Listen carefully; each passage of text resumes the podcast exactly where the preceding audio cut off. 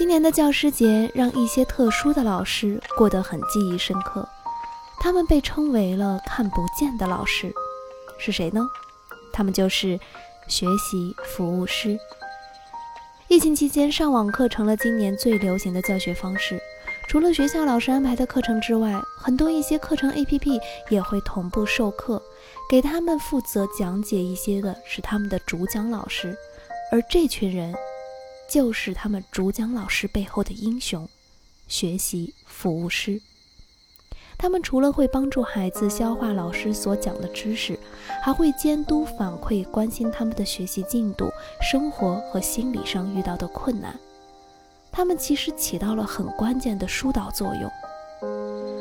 因为不能够面对面的交流，所以老师们可能不能及时感应到孩子心里的变化，而他们的责任就是保持孩子良好的心态，对于学习和生活都会有很大的帮助。所以，不是只有教书的才是园丁。